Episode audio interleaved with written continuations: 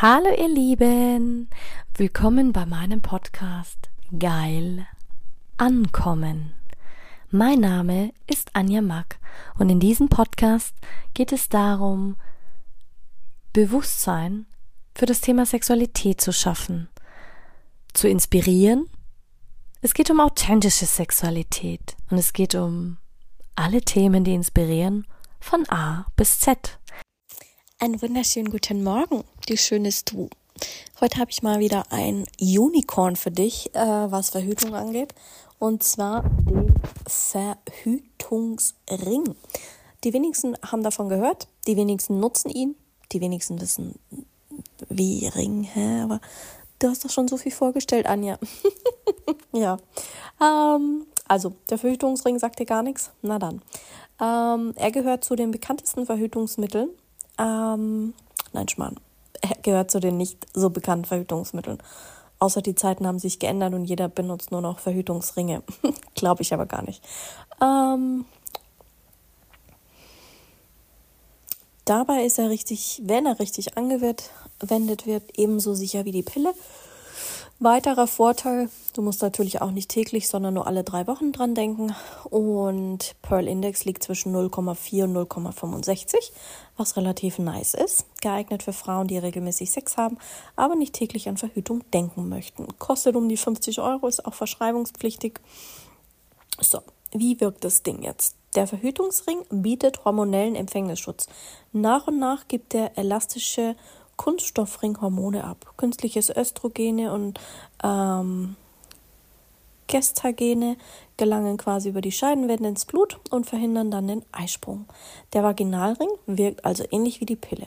Außerdem verändern die Hormone die Konsistenz des Schleims der Ge im Gebärmutterhals der wird zäh, sodass die Spermien nicht in die Gebärmutter eindringen können. Zusätzlich wird er einer eventuell befruchteten Eizelle erschwert, sich in der Gebärmutterschleimhaut einzunisten.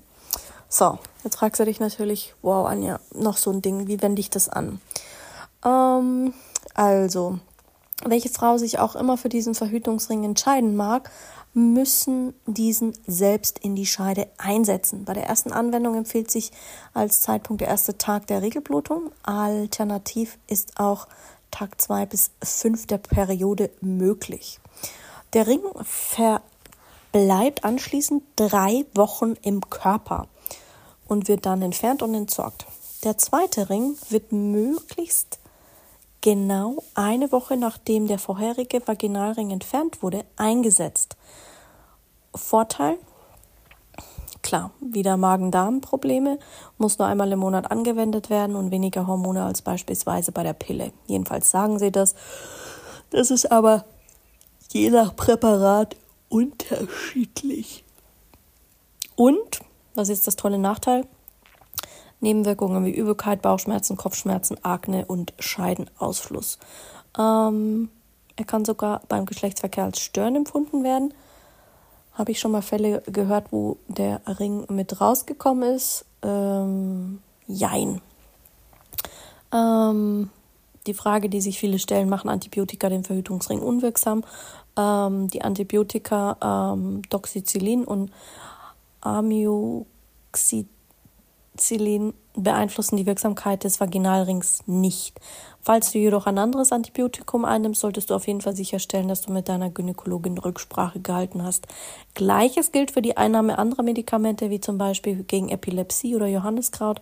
Präparate, die können die Wirkung der Hormone des Verhütungsrings wirklich beeinträchtigen. Gibt es Verhütungspannen?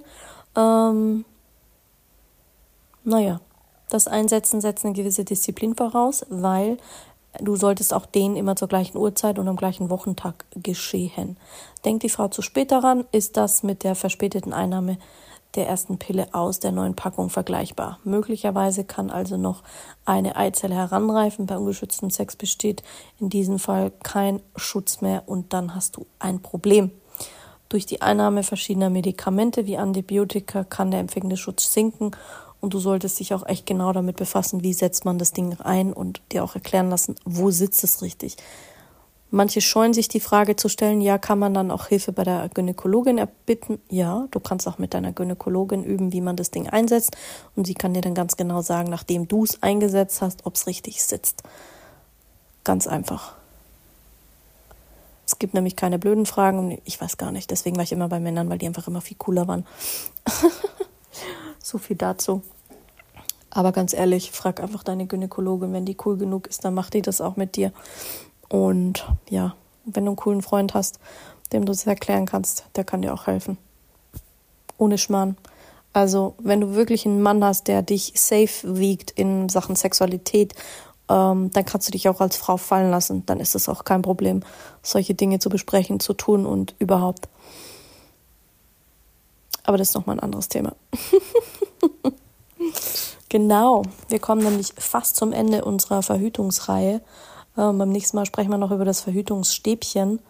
Und ja, denk nochmal dran, der Pearl-Index weist äh, dir den Weg zum sichersten Verhütungsmittel an. Ähm,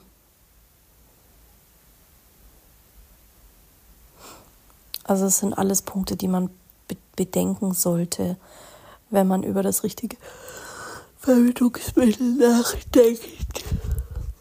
Deswegen